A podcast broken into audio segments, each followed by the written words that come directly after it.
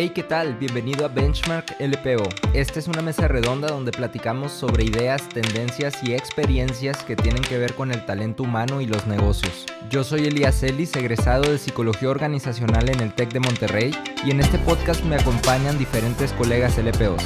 Estamos listos. Ok, ahora sí, dale, dale Eduardo. No, pues mira, la neta es que fue un gustazo, Robert. Eh, eh, Eduardo Taylor, desertor de LPO, pero me metí al mundo oscuro de las humanidades de, este, en filosofía y letras. Eh, trabajo ahorita en Sigma Alimentos. Estoy en el área de, de, Growth, que es la nueva división de negocio de Sigma, donde vemos todo lo que tenga que ver con las innovaciones fuera del corte de Sigma, ¿no? todo lo que tenga que ver, todo lo que esté afuera de este, la, producción, comercialización y, y, movimiento de, de, de, proteínas de productos cárnicos, de quesos, yogurts, etc. Entonces, todo lo que está fuera del core lo vemos nosotros en esta área. Y yo me encargo específicamente de toda la parte de, de el desarrollo del pipeline interno de innovación. Todas las ideas que vienen de los 49 mil empleados, que es esta empresa increíble. Este, yo soy la persona que, pues, dentro con mi equipo vemos, oye, pasan por un funnel de innovación, qué tipo de filtro le tienes que poner y luego al final los tienes que ir a probar a campo. Este, entonces, eso es a lo que me dedico básicamente. Y también desempeño yo un rol, este, no, no, no menor, pero pues un poquito no tan, no tan impactante que es el tema de ser el learning officer, ¿no? De, de, del área de growth, donde me la paso buscando metodologías de innovación, tipos de, de, maneras de aprendizaje nuevas, este, y creo que eso eventualmente me llevó a, poner ese post en LinkedIn donde Elías me dice, ¿qué onda, güey? Pues a ver si nos juntamos a cotorrear de lo que pusiste, ¿verdad? Oye, no, pues mira, muy, interesante todo, todo el tema que, que comentas. Este, pues la verdad es que sí, yo, yo, yo directamente como, como innovación o como, como temas este, de, de romper paradigmas, este, pues yo creo que está dentro de las funciones que tengo, ¿no? Como, como hay otras, como hay muchas otras que también están ahí dentro, ¿no? es como que algo ya esencial que, que ahorita estamos buscando en, en la compañía. Eh, tal cual no es un puesto de esto, ¿no? O sea, yo, yo ahorita estoy como un, una especie de business partner de recursos humanos para, para las operaciones de las acerías, este, el grupo de acero, en las, de la Dirección de Energía y de Sustentabilidad. Entonces, realmente hay, hay, hay muchos retos porque precisamente creo que la cultura organizacional, sobre todo el tema de acerías, pues es un tema de, de fundición, es un tema rudo, ¿no? Es un tema, pues la gente es muy orientada a, resultados, es muy orientada a, a, lo que funciona, porque pues tienen su fórmula, ¿verdad? Sí, tienen, tienen sus, números, tienen sus cálculos, este, y pues la forma de hacer acero no cambia. Entonces, eh, Oye, a mí se me hace bien, se me hace bien interesante ese tema porque justamente antes de que te conectaras hablábamos un poquito de que no, que Sigma, que la cultura y que esto y que lo otro que le están echando ganas. Pero ahorita yo escucho lo que dices y, y yo digo de que, bueno, a ver, ¿qué tanta necesidad hay de cambiar una cultura? O sea, ¿cuál es el propósito de cambiar la cultura, verdad? O sea, queremos que sea, la, o sea, ¿quieres cambiar la cultura para que sea sexy? ¿O, o quieres cambiar, o sea, o por qué por, por, qué querer cambiar la cultura, verdad? O sea, no sé, es como que la gran pregunta que tengo a veces, porque no sé si te pasa, Elías, tú que has entrevistado a más gente que todos, este, a veces ese tipo de propuestas o ese tipo de iniciativas de cambio cultural, el, el change management, pues a veces siente forzadísimo y no jala, no sé, no sé si tú también lo percibes así. Sí, mira, justo la semana pasada tenía una especie como de conferencia con empresarios de Sinaloa y un empresario me decía eso, oye, lo que pasa es que hoy en día pareciera que hay un chorro de tendencias a las que todo mundo se quiere subir, pero pareciera que no hay mucho análisis previo para saber qué sí aplica o qué no aplica en mi negocio. Y, creo que ese es un buen planteamiento, o sea, y, me encanta cómo, cómo lo dices, o sea, ¿por qué queremos cambiar la cultura? Si es que la queremos cambiar, ¿no? Eh, lo que sí creo y, que es parte del ejercicio este, es que el mismo mercado laboral, el mismo mundo, te va poniendo ciertos retos que si no los atiendes, y, que muchas veces ahí en, atender esos retos es que empiezan estas iniciativas de querer cambiar la cultura, ¿no? O sea, uno de, los más fuertes que he visto ahorita, pues tú ponías este post del job quitting, ¿sí? Que, es un tema. Eh, y fíjate, podría parecer que esto de la, la gran renuncia o la rotación y todo eso, se da más en personas, por así decirlo, de puestos administrativos que traen un plan de carrera y todo, pero tengo muchos clientes que tienen también, que trabajan con, con gran parte de su personal es operativo y también está igual el tema, ¿no? Y se cuestionan lo mismo. Hay una súper, digo, no, no, no, no lo he visto todavía escrito, aunque lo he visto en algunos journals, que es, oye, después de la gran renuncia, ahora resulta que está la gran decepción porque, oye, me salgo del jale, ¿verdad? No me gustó, ya, me voy a salir por las siete, ocho razones que ponen en el artículo ese. Sí. Y, una cosa es cultura, ¿verdad?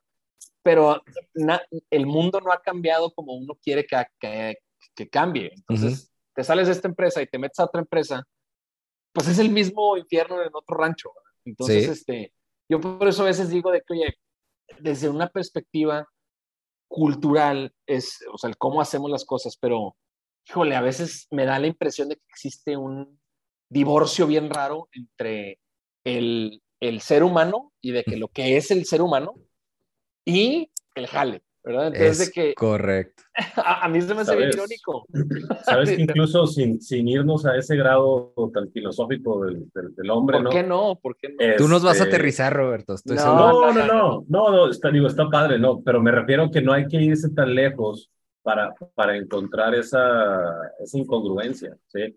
Eso es lo que me refiero. Eh, si ustedes, digo, todos pasamos por, por instituciones educativas de, primer nivel, ¿no? Y, y, y, incluso al día de hoy, pues gran parte del, del, del proceso de venta, que al final de cuentas es lo que, lo que hacen, para captar estudiantes, este, pasa por el lado pues, de, de, de nuevas formas de, de, ofrecer los planes de estudio, ¿no? Y de aprender y ven y vive con nosotros la experiencia de diseñar tu propio plan de estudios y que no sé qué, y cosas de ese tipo.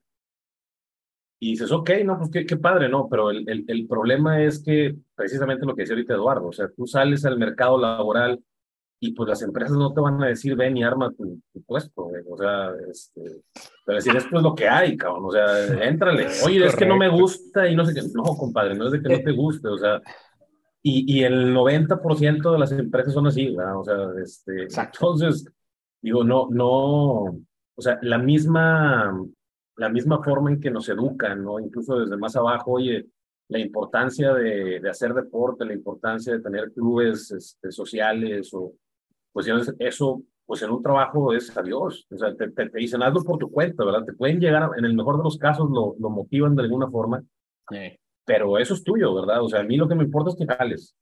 Entonces, eh, es un paradigma completamente distinto. ¿Saben Estoy es 100% de acuerdo contigo, 100%. ¿Sabes qué es lo, lo chistoso? Eh, que de hecho, pues para eso también es e, este tema, o sea, vamos a poner cosas en la mesa y la verdad es que yo no sé qué va a pasar, ¿eh? O sea, yo, no sé a qué conclusión vamos a llegar, incluso no sé si vamos a llegar a alguna conclusión, pero creo que sí es valioso que desde la perspectiva y la formación de cada uno podamos traer a la mesa lo que, lo que haya y también este, debatir, ¿por qué no? En lo que haya que debatir. Pero Ay, ¿a qué iba con eso? De, eh, yo, yo, le puedo agregar un tema a lo que, Dale, dale, dale, dale. Este, justamente yo en mi, en mi, tiempo libre tengo un negocio que, que, me dedico a hacer este, intervenciones de liderazgo y de cultura X. Este, muy, muy a un estilo consultor. Y, y uno de, las, de los datos que a mí más me impresiona es cuando yo hago la pregunta, ¿cuál es? O sea, si yo reduzco a la empresa, ¿qué es la empresa? Pues la empresa es un grupo de personas tratando de alcanzar algo. Perfecto. Y es un grupo de personas, ¿verdad? O sea, no es un individuo haciendo su chama, no, son equipos tratando de lograr algo.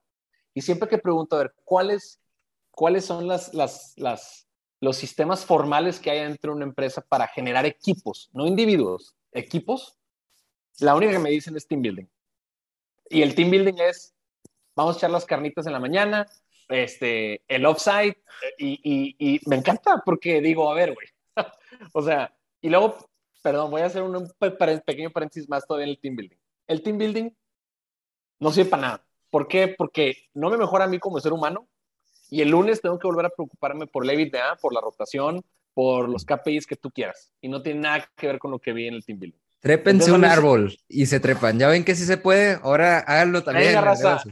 No, no, no me desarrollas a mí como, primero como ser humano y luego ya como profesionista que vive de esto. Y, es algo que, por ejemplo, en Sigma le echan demasiadas ganas, y esto sí se lo aplaudo mucho, a las dinámicas culturales. Si hay un tema muy puntual para decir, oye, yo quiero este tipo de cultura, ¿verdad? Y ese es el cuestionamiento de, ¿para qué quieres la cultura? Ah, yo quiero una cultura de protagonistas. Ah, bueno, se diseña todo un tema así.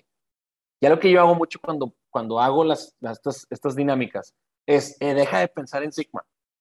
O sea, si esto no, lo, no, no, no tiene que ver con tu vida, nunca jamás lo vas a hacer.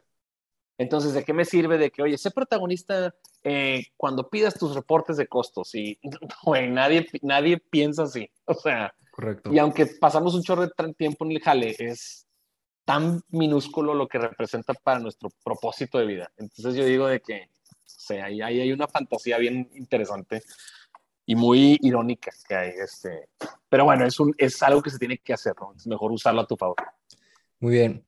Igual, como, como también para ir construyendo sobre algo, me gustaría preguntarles a ambos desde su punto de vista, igual si quieres empezamos contigo, José Roberto, ¿qué es lo, o sea, cuáles son los retos actuales, o sea, empresa cerera en, este ramo, o sea, que tú dices, oye, la mayor parte de los procesos de hacer, de producir acero ya están establecidos.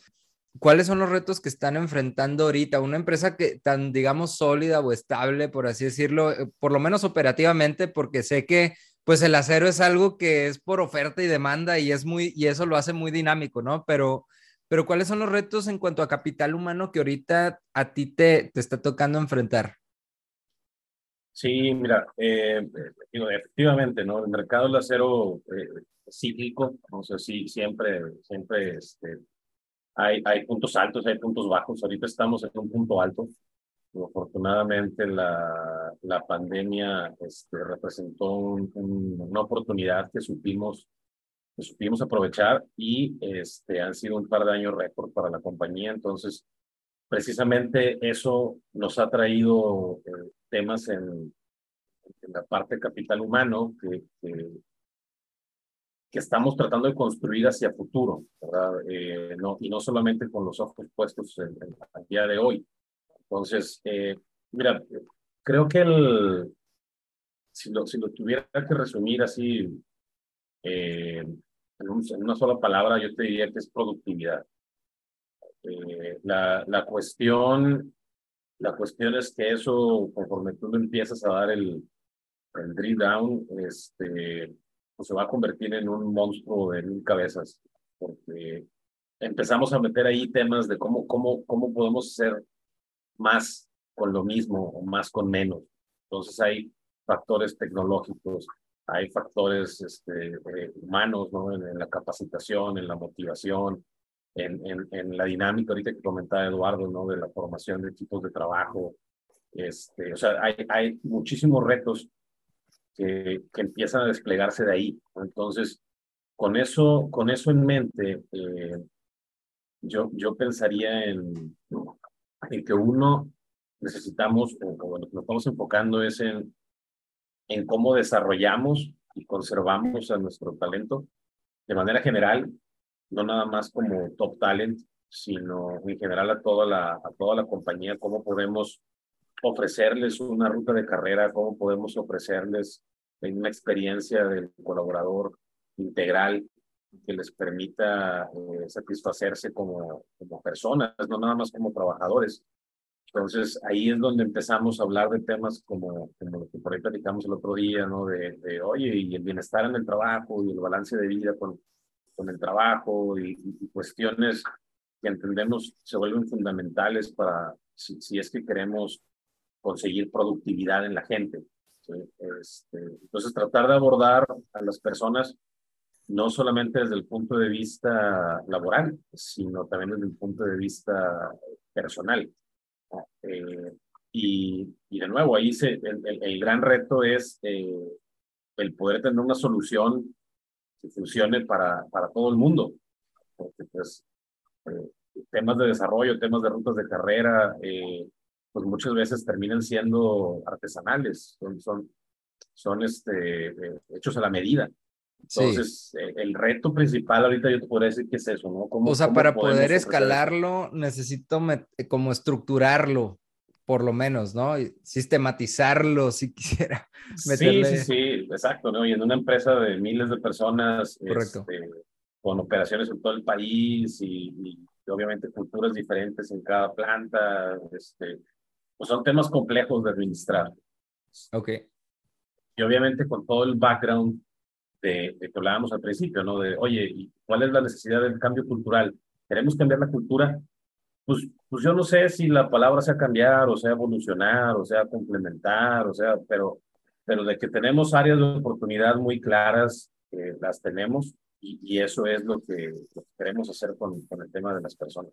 Oye, Roberto, una, una pregunta a eso. Ahorita que un área de oportunidad es, ¿y tú crees que es más un tema porque cuando te pones a definir lo que es cultura es cuando empiezas a darte cuenta de que chance, y ahorita lo dijiste, ¿verdad? No sé si es cambiar o evolucionar, pero no sé si ahorita dijiste la palabra productividad y no sé si productividad es algo que tiene que ir por default y no un tema cultural.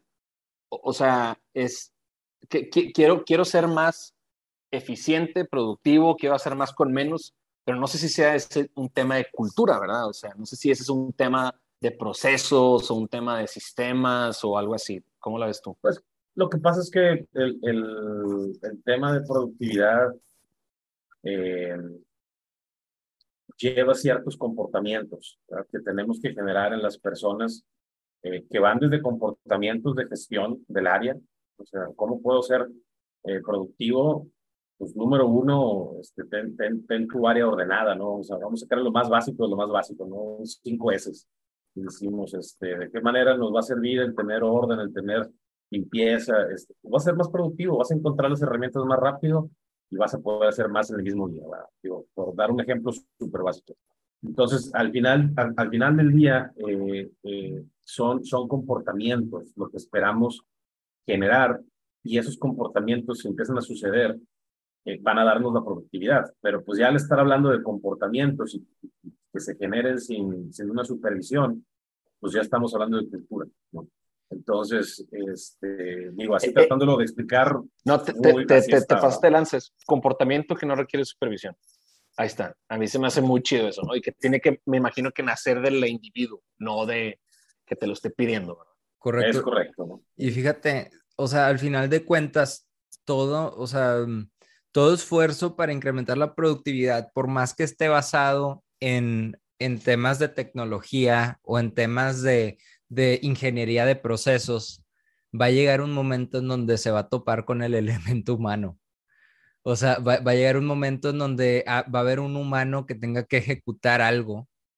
Y, y normalmente creo que el reto cultural entra en, en pues, si siempre, o sea, si siempre lo hemos hecho así o ya tenemos años y ahora vamos a cambiar el proceso, ahora vamos a meter una nueva tecnología, cómo el humano se relaciona con todo eso, ¿no? ¿Cómo me adapto?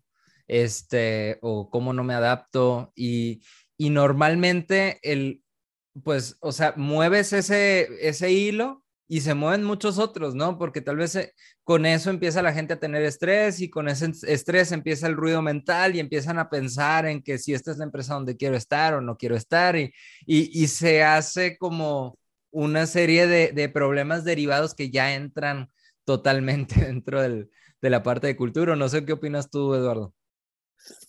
No, pues digo, eh, creo que ligando lo que, lo que acabas de decir con lo que dijo Roberto, este, sí se me hace bien, bien, bien, importante llegar a analizar, pero yo creo que desde que se está planeando ese tipo de, oye, vamos a utilizar un cierto modelo de llevar a cabo, medir, medir la desde la medición de la productividad, creo que puedes, o sea, creo que y eso es lo que falta, creo que nos, nos falta, y lo digo yo también porque pues, yo también propongo metodologías y maneras de poder sacar información, sacar datos, sacar ideas, pues de saber de que, oye, ¿quién es la persona que va a interactuar con esto? Y, y, y el oye, ¿por qué sí lo haría? ¿No? Este, ah, pues lo va a hacer porque, y, creo que a veces nosotros nos caemos en la misma caja esa de que, pues lo van a hacer porque les pagamos. Y lo, lo, van a hacer porque, pues, aquí, aquí sí tienen chamba. Y es, pues sí, güey, pero, pues pero hay, hay somos más que el trabajo. Entonces, como es que... correcto. Como que a la, ahorita que te estoy escuchando, Roberto, estoy cayendo en esta reflexión de que e, ese tipo de preguntas de, oye, ¿por qué sí lo tiene, o sea, por qué sí lo haría naturalmente? Es de que debería de ser de que la primera pregunta de cualquier iniciativa, de lo que sea. Este, es correcto. Y fíjate que, que, o sea, me gusta ese punto donde estamos llegando, porque era justo, eh, es justo la parte en la que me he estado enfocando, digo, personalmente con los procesos de, de formación, consultoría que hago. Lo, lo, que he visto es que todo este tema de la rotación, los temas culturales, los temas de la falta de productividad, al final de cuentas son, son síntomas, ¿sí? Que, que pueden venir de muchas causas, pero una muy fuerte que yo he encontrado y que tú la acabas de decir hace rato, Eduardo, es, parece que, que ahorita hay como una falta de entendimiento de las empresas de cómo funciona el humano, pero también de las personas de cómo funcionan las empresas. 100%. ni, los, ni, los, humanos sabemos cómo funcionamos los humanos. Es correcto, es correcto. es, es, es, eso es un tema, o sea, las, las empresas son, son espacios que, que, ya están muy estandarizados, o sea, para que en una empresa se implemente un proceso y más empresas que tienen años trabajando, años dando resultados, demostrando cosas que sí funcionan, este, pues inventando cosas nuevas, o sea, para que algo esté implementado en una empresa y funcione, pues quiere decir que tiene todo un sustento, un análisis, una tecnología atrás. Y en teoría, pues si todo eso se ejecutara de una forma, pues como está planeado, pues las empresas deberían de fluir, o sea, deberían de, simplemente crecer y ya, ¿no? O, avanzar y ya. Pero como está el elemento humano, como, como dices, o sea, las empresas al final de cuentas están formadas por, por personas, pues la neta es que las personas no funcionan por deber ser. ¿sí? O sea, las, personas reaccionamos a, temas más de pensamientos y de emociones, que es donde entra, es, o sea, por eso es que se hacen relevantes estos temas acá. Y no, ya para cerrar esta idea, pues también de repente las personas, creo que en las empresas de repente esperamos cosas medias utópicas, ¿no? Que, que, pueden venir de lo que decía Roberto ahorita, ¿no? Nos venden la idea de construye tu propio camino profesional y llegas a una empresa y te lo imponen, ¿no? Este, entonces, pero falta un poco entender, a ver, pues estoy en una empresa que al final de cuentas lo que busca es ventas y, y utilidades y eficiencia y productividad y cómo me subo a ese barco, ¿no? aparte, Elias, me, me, encanta a mí ese punto porque siempre yo me las doy así como que del, del, del coach de calle de, de, varias personas ahí del, de la empresa. Y, y, yo les digo de que, güey, a ver, ¿qué esperas? O sea, deja tú esa, esa, esa visión utópica, ¿no? De que, a ver, estás en una empresa regiomontana, entonces tiene valores regiomontanos, ¿verdad? O sea, esa eficiencia y productividad, mando poder, es lo que más valora. E, este, e, ¿qué, ¿qué, es lo que te están diciendo con todas las... ¿Tienes una junta semanal de qué? Pues de tu KPI, güey, lo único que le importa es el KPI. Son 49 mil personas, obviamente no te van a poner atención, no tienen un plan de carrera definido, entonces pues tú lo tienes que hacer. Entonces como que hay tantas cosas que creo que lo dijiste tú, esa parte utópica de que nos cerramos los ojos y es de que no, mira, si yo le echo todas las ganas del mundo, me van a hacer gerente. no, es, es, es, mucho más fácil y mucho más complejo de lo, que, de lo que puede aparentar ser. Y esa visión creo que genera demasiado estrés en las personas que se meten y que son high achievers. Y chance porque vienen de esto que tú decías, Roberto, de, oye, vienen de una cultura de que, a mí me dejaron escoger y yo y yo logré esto y logré lo otro. Llegas acá y te topas de que, oye, pues no, güey, o sea, eh, por más nueva, por más, más generaciones nuevas que entren, no vamos a hacer, es más, ni Google, o sea, está, está cañón, es, es un muy buen punto.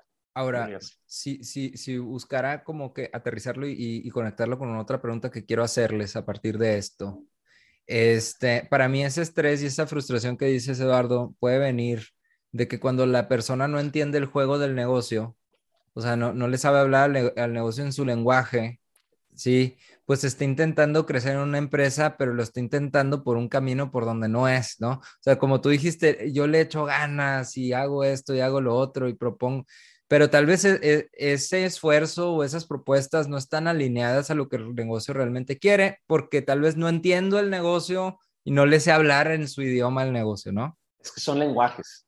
O sea, tú acabas de decir lenguaje del negocio, pero a ver, estás hablando con personas adentro de un negocio. Y esas personas que te van a tener que dar la mano para que sponsorear lo que tú quieras, pues ellos tienen su idioma de cómo ellos lo lograron. Entonces, pues oye, a ver, al director tal, pues no le vas a llegar a decir, yo quiero ser grande en esta empresa. No, hombre, el vato quiere que tú repliques su propia historia de éxito a tu manera tropicalizada de. Correcto. Para que, o sea, es, es el capital social, es, el social currency. De hecho, mira, me, voy a, me voy a vulnerabilizar un poquito acá, me voy a balconear, pero yo en una empresa llegué a, a o sea, a hablar con un director, ¿sí? A pedir un aumento de sueldo porque ya me iba a casar, güey. ¿Sí me explico? O sea, no, pues es que como ya me voy a casar, tengo más, ¿eh? más necesidades y pues ya tengo tanto tiempo y pues no me han subido el sueldo, entonces yo creo que ahorita ya es hora pues que me vayan subiendo el sueldo. Obviamente no entendía todavía todo esto, ¿no? Pero, pero sí, bueno, como dice Roberto, pues no es, no, o sea, no habré sido el único, ¿no? Es algo común, pero para mí la raíz es eso, o sea, es un tema de, falta de entendimiento y también, pues falta de entendimiento que a veces nos falta hacer esa planeación o de, más bien, durante la planeación de la empresa, como tú decías, Eduardo, nos falta hacer el análisis de y por qué la gente va a fluir o va a querer hacer con esto. Y la pregunta que quiero hacerles para, para avanzar con, con la conversación es, ¿ustedes creen que estos dos mundos, o sea, se, se puede conciliar o sea, ¿se podemos generar ese mismo lenguaje o ese entendimiento? O, o, desde su punto de vista, desde las empresas y los puestos que ustedes desarrollan, ¿cómo, cómo le están haciendo ahorita las empresas como para, para poder generar como que esa, digamos, entendimiento que se necesita entre la parte humana y la parte productiva y de negocio? Mira, eh, nosotros tenemos acá en de ya, ya algunos años trabajando muy fuerte como dije hace rato, en, en, en la persona completa, porque entendemos que eso que estás tú ahorita diciendo, lo que están ahorita comentando los dos, eh, tiene mucho que ver con lo que la persona trae en el equipaje. El, el tema de poder entender qué es lo que valora la, la compañía. Este, y, y, no siempre es eh, eh, productividad, no siempre es dinero, ¿verdad? O resultados. Hay, hay, muchas otras cosas que te pueden hacer crecer. Obviamente tiene que haber un cierto nivel ¿no? de desempeño aceptable, pero, pero en general hay muchas otras cosas que te pueden hacer crecer dentro de la compañía si entiendes cómo se juega el juego, por así decirlo.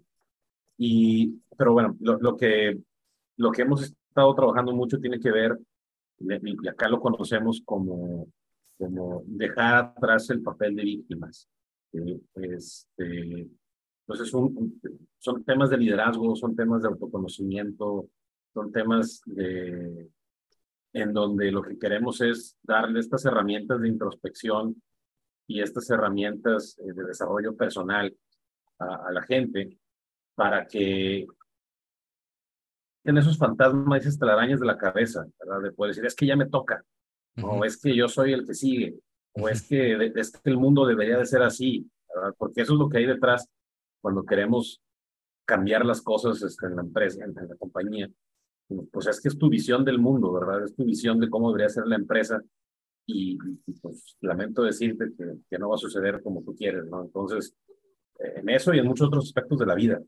Eh, entonces, la expectativa, hemos, eh, poco a poco, porque tampoco es de la noche a la mañana, ¿no? Pero de la gente y la forma en que abordan las situaciones de desarrollo y las situaciones de crecimiento en la compañía han, han mejorado.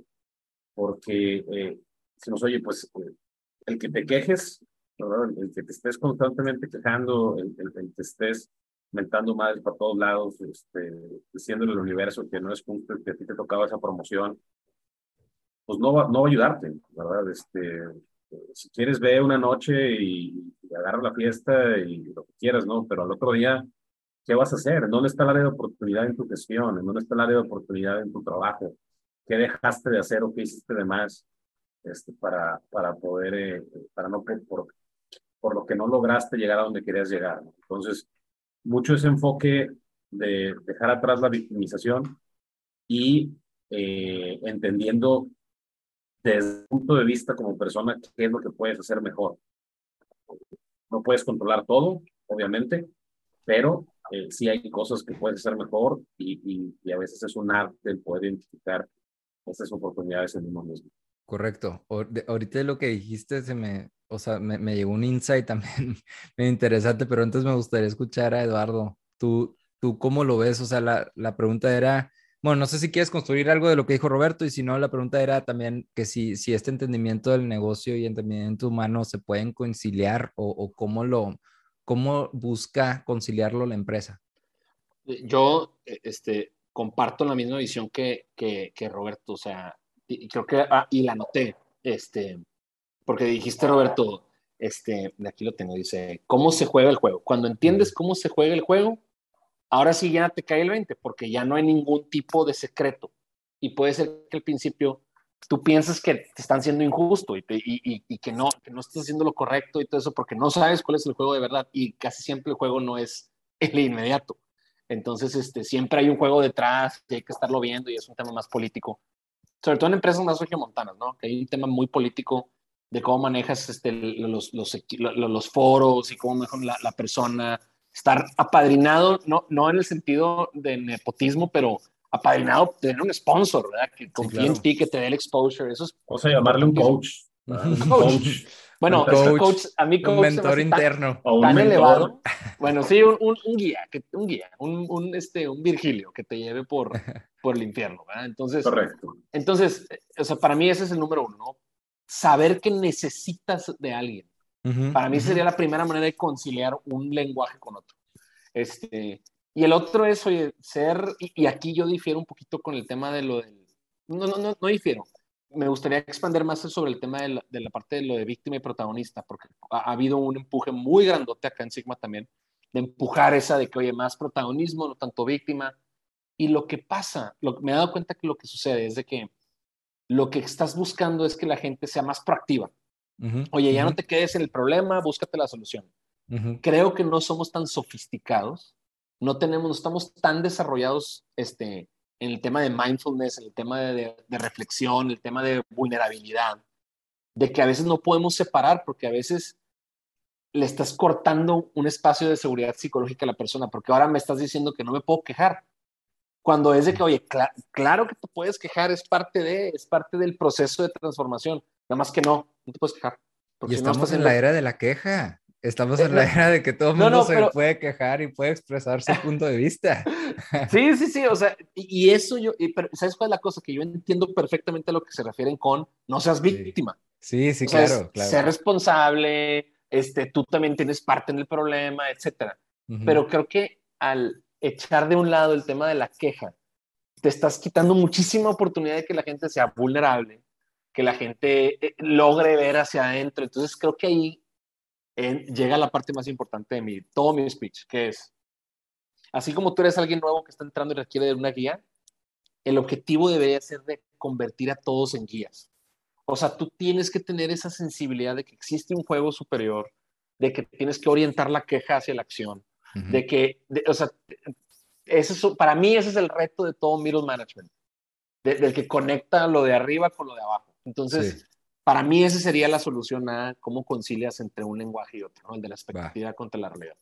Fíjate, construyendo sobre eso mismo, este, recientemente escuchaba una, un modelo que igual, déjenme luego les digo la fuente porque la verdad ahorita no me acuerdo, pero se me hizo muy interesante porque decía que, que hay como ciertos niveles, ¿no? Bueno, hay muchos modelos que te plantean muchos tipos de niveles, pero este me gustó mucho porque decía que hay personas en este tema de la víctima y la responsabilidad, hay personas pues que están totalmente en el plano de la víctima, en donde pareciera que todos los problemas están afuera, ¿no? Todos los problemas es la empresa que es injusta, la empresa que no paga, la empresa que es exigente y me, me truena y les vale la persona y, ok, a esas personas que, creen que el problema está afuera, lo mejor que puedes hacer por ellos, o sea, el primer paso que necesitas sí es que tomen cierta responsabilidad. Y, el, el primer paso para que tomen la responsabilidad, o como nosotros lo hemos estado trabajando acá en True, nuestra empresa, este, creamos un programa para enseñar a la gente a controlar un día de trabajo. controla un día, o sea, domina un día, no, un día a la vez, obviamente. Y esto lo que va a hacer es que pues vayas tomando conciencia de que tú tienes cierta injerencia en las situaciones, ¿no? Pero ¿cuál es el problema? O sea, cuando la gente se convierte en responsable, luego tenemos otro tema. Eso genera un alto nivel de estrés porque ahora parece que todo depende de mí. Entonces ahora yo me tengo que esforzar más y tengo que estudiar más y tengo que eh, llenarme de todos los modelos y si no sucede me estoy latigando porque no sucede, ¿no? Y digo, ahí es donde no, o sea, lo que hay que generar después de eso, pues es un entendimiento de cómo funcionan las cosas. Y ahí es donde vamos a, a, eso de cómo funcionan los negocios, cómo funciona el humano, entender que hay cosas que sí dependen de ti, cosas que no, ¿sí? Pero hay que, o sea, ahí entramos tal vez en un terreno un poco más intangible porque es donde necesitas desarrollar ese sentido como de intuición de saber dónde sí depende de ti, dónde ya, ya llegaste a tu límite y necesitas tal vez soltar. Es que ahí, ahí es donde, para eso existen los equipos. O sea, tú, tú, cuando, eh, con tu, pareja, en tu familia, con tus amigos, tú sí sabes dónde, o sea, no, no requieres, de, esa intuición la tienes sharp porque es un equipo que ya conoces, que hay, que hay confianza, que hay intimidad, donde sabes dónde puedes empujar la vara, dónde no, dónde puedes retar, dónde sí, dónde si dices algo está incómodo, te sabes las reglas del juego, sabes todo. Entonces, e, eso, imagínate, acabas de, hacer el, el, perfecto setting, contexto para mi negocio, ¿verdad? todo, para mí está en los equipos. O sea, e, e, hay, un, hay un artículo espectacular que se llama eh, La neurociencia de la confianza este, lo sacó del Harvard Business Review hace como dos años. Y habla específicamente de eso, que cuando hay confianza, estás haciendo todo lo posible para que todo germine. entonces ya no se convierte en una, en una acción de cultura, sino es algo natural que sucede en un equipo que quiere que avancemos, ¿verdad? Entonces yo, yo ahí, imagínate, me acabas de dar otra buena idea de, esa es para mí la manera de conciliar, tener equipos, generar equipos, desarrollarlos, construirlos, este, más allá del KPI, ¿no? Sí, sabes que me, me recordaron, eh, digo, porque es muy común, a lo mejor alcanzaste a verlo, Eduardo, no me acuerdo hasta qué semestre estuviste, pero eh, es bien común hablar de la, de la famosa, eh, la, la autoprofecía cumplida. Ah, sí. Este, en, donde dices, oye, por ahí también el, el, el efecto Pigmalión. El efecto Pigmalión. Es lo mismo pero eh, donde a veces se confunde, digo, se, se, confunde esa parte de decir esto, ley de la atracción o como quieras decir, eh, en decir, oye, pues es que si yo lo digo, se va a cumplir, ¿no? Y lo empiezas a escribir ahí, merezco abundancia. Eh, entonces, mis afirmaciones.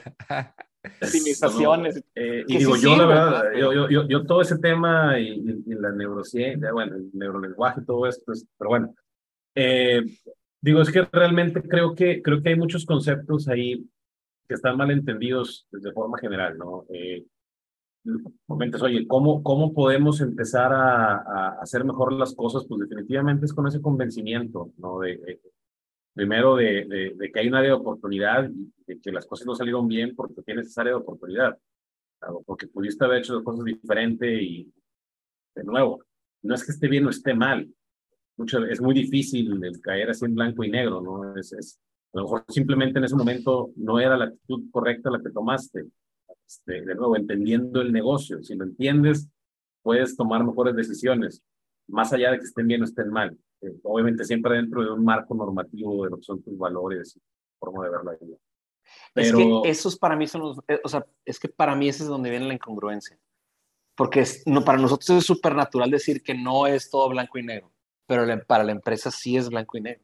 Sí. Es ganancia o pérdida. Sí. ¿Cumpliste el KPI o no lo cumpliste el KPI? Y punto final. Entonces, como que chance ahí es donde yo le veo ahí la incongruencia. Fíjate que es correcto. De lo que decía Roberto ahorita, o sea, cuando, ahorita que, que él mencionaba, pues que ellos la forma en que lo, lo atacan es desarrollando a la gente, dándoles temas de, de desarrollo personal, este víctima responsable y todo eso. Eh, algo, me cayó un 20, que es, para mí creo que lo importante, y tal vez ahí me estaría acercando a mi conclusión de, de toda esta conversación, es que cada empresa por lo menos tenga una postura muy clara y definida y la sepa comunicar de esa misma manera a su, a su gente, ¿sí? O sea, yo creo que está muy cañón como que como que una, em, o sea, una empresa o una persona, como decía Roberto, o sea, ni los humanos a veces entendemos cómo funcionamos, aunque hay muchísimo estudio detrás y si hay ciertas bases y ciertos principios, no nos terminamos de descubrir. Pero yo creo que es importante, un punto de partida es que cada empresa sí tenga una filosofía, unas reglas muy marcadas de, oye, pues, ¿qué creemos aquí? ¿Qué convicciones tenemos aquí? ¿Qué, ¿Cómo funcionamos aquí? Y, y, y pues comunicar las reglas del juego claras, ¿no? Oye, aquí se crece de esta forma, aquí lo que esperamos de la gente es esto, aquí se vale esto, aquí no se vale lo otro, ¿no? Entonces, por lo menos ahí la gente, o sea, sabe cuáles son las reglas de este juego, ¿no? Ya decidiré, ya me tocará decidir si a mí me gusta jugar aquí o no, ¿sí? Eh, eh, es que estoy 100% de acuerdo contigo y yo lo voy a llevar a un paso más. O sea, yo diría, ese mismo ejercicio lo debe de tener los equipos de trabajo. El área comercial tiene una manera de ser, o sea, no hay una cultura general, es una, mm. es, son microculturas en cada departamento. Por eso a veces por eso está el típico, al de comercial le, choca el de marketing, al de marketing le choca el de finanzas, así, porque son diferentes maneras de hacer las cosas. Entonces yo lo que haría, agregándole a tu punto que se me hace genial, Elías, es, oye, hagan eso mismo, pero hazlo hasta el, hasta el momento del, del equipo, de la célula de trabajo. Oye, somos la gente de compras de tal planta, esto es en lo que creemos nosotros. Este equipo se va a desvivir por el otro, este equipo va a hacer las cosas de manera correcta. O sea, y al final todo embona porque todos los valores son iguales para todo el mundo. Entonces, a, lo mejor también por ahí lo vieron en alguna ocasión, no sé, pero precisamente una frase ahí en LinkedIn que alguna vez puse hablaba de, de algo así, porque eh, no me acuerdo exactamente cómo la redacté, pero, pero decía algo como que la, la diversidad este, en, en, la gente, en un equipo de trabajo, pues te genera cosas positivas al final del día, ¿no? Y nuevas ideas y diferentes formas se, se complementan y cosas de ese tipo. Sin embargo, la diversidad con el entendimiento de una visión uh, o, la falta de claridad de las ideas, como le están diciendo, pues no te genera cosas positivas, te genera caos. Este, porque ves el mundo, porque se ve el mundo completamente de forma distinta y, y, realmente no se trata de eso, ¿verdad? O sea, por eso creo que sí, el, el, tema de, de, la, de la claridad que pueda dar una empresa, que se dice mucho más fácil de lo que, de lo que es, ¿no? Porque luego también, de nuevo, la gente, los directivos y los empresarios y lo que sea, eh, pues también son gente, también son humanos y también este, no se ponen de acuerdo y las familias discuten y los socios este, no piensan igual y, y entonces pues nos damos cuenta que realmente es una complejidad enorme, ¿no? poder tener eso. Wow, no manches, o sea, habló Eduardo y me explotó la cabeza con algo que dijo y luego hablaste tú y me explotaste la cabeza otra vez. La verdad es que está padrísimo este ejercicio. Mira, de lo que acabas de decir, Roberto, o sea, este tema, de, o sea, sí es cierto, o sea, la diversidad genera muchas innovación, ideas, diferentes perspectivas y creo que la empresa puede capitalizar mucho eso, pero tienes toda la razón, donde no podemos, eh, digamos, tener tanta diversidad es en la forma en la que entendemos la visión de hacia dónde va este negocio, ¿no? Este, porque eso sí, sí puede generar mucho caos, desalineación, estrés y, y, y, bueno, va en contra de lo que tanto ha repetido Eduardo todo, este, e, este conversación que, que, la verdad se me hace excelente, em, digamos, hipótesis o, o, eh, excelente tesis que es todo está en los equipos de trabajo. Y lo que tú dijiste, Eduardo, que la verdad es que me hizo boom fue que no es una sola cultura en una empresa realmente. Y creo que ese es un paradigma que ahorita todavía muchas empresas están buscando, tener una cultura unificada. Pero sí cierto, o sea, pues, ¿qué tal que no es por ahí? No, ¿Qué tal que no se puede eso? ¿Qué tal que realmente eso no, no va por ahí? Sino son, o sea, realmente es enfocarte en las microculturas que hay dentro de, la empresa. Ahora, ligándolo a lo que dice Roberto, no es generar una cultura unificada, es una visión unificada. Por lo menos que la gente sepa hacia dónde quieres que se muevan, ¿no? Y, creo que tiene que haber un, un, punto, una base, ¿no? Un, mínimo, por así decirlo, un estándar mínimo. Sí, claro. Eh, de nuevo, algo que estamos trabajando muy fuerte ahorita es, es este, el, homologar prácticas de gestión en los equipos de trabajo. Y, esto con el afán de generar experiencias del colaborador similares, independientemente de, quién sea su jefe, ¿no? Porque uno de los temas que, que bien conocemos todos los de RH, ¿no? es, la parte de que tu experiencia en el trabajo depende de tu jefe. ¿no? puede, puede, estar en la misma empresa y sin embargo puede ser el cielo y el infierno dependiendo de quién sea tu jefe. Entonces, tratando de atacar un poco eso, hemos, hemos empezado a hacer estas, eh, hicimos este modelo de gestión en donde buscamos que se cumplan ciertos parámetros, ciertas actividades en la semana, en el mes, eh, como, la, como, como la parte mínima de lo que tiene que vivir un colaborador dentro de la empresa tiene que haber un tema de retroalimentación, tiene que haber un tema de desarrollo, tiene que haber un tema de seguridad, tiene que haber un tema de, de, de, este, de accountability sobre los scorecards. Este, y son las bases. Puedes hacer muchísimas cosas más que eso. Sin embargo, esa es la parte mínima que estamos pidiendo que todos los colaboradores vivan dentro de la, dentro de la compañía. Detrás de eso, pues hay también muchísimas otras cosas, pero, pero en general, tener esta base este lenguaje común, esta alineación entre, entre las personas y de ahí construir hacia arriba. Y ahora sí, soltando un poquito más, dejando que cada quien le ponga el, la tropicalización necesaria, pero de nuevo, un lenguaje común, unas bases comunes y un entendimiento eh, hola cross la organización. Y, y, y, de todos modos, eso que dijiste, este, tu experiencia la mide con tu jefe, pues porque tu jefe, otra vez volviendo, él tiene su cultura. Él tiene la manera de cómo él consiguió el éxito de llegar a ser jefe o ser gerente, lo que tú quieras. Correcto. Entonces, él tiene una visión única, ¿verdad? Y él está tropicalizando de una manera súper, este, este, por, por osmosis. Él está tropicalizando la filosofía grandota de la empresa, el big culture, a la cultura de él, de yo cómo manejo mi equipo. Entonces, él lo entiende así, ¿verdad? Él, él lo entiende así y así lo va a hacer, ¿verdad? porque así somos, porque él es producto de su propia cultura. Entonces, en vez de, ah, one single company, quién sabe qué, oye, sí, one single vision, pero al final, a ver, si los de ventas tienen que ser unos perros, pues defínelo. Oye, aquí necesitamos perros, güey. Este, y es el único tipo de personalidad que necesito. ¿Sabes cómo? O sea, ¿por qué no lo puedes optimizar?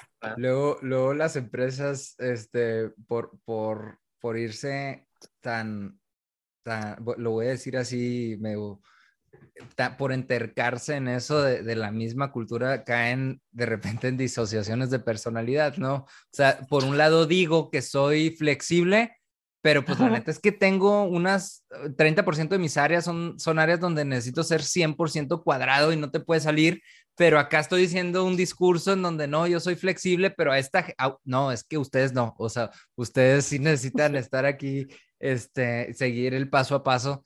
Eh. Y, pues creo que compramos más problemas de los que... E, es más, para mí el caso más claro es, todo el mundo sabe cuando se mete una consultora. Tú sabes que vas a, a, a una friega, vas a trabajar un chorro, vas a, pero vas a aprender un buen, te van a negrear, te van a... Todo lo que ya sabe la gente. Up or out. Está súper definido eso para mí.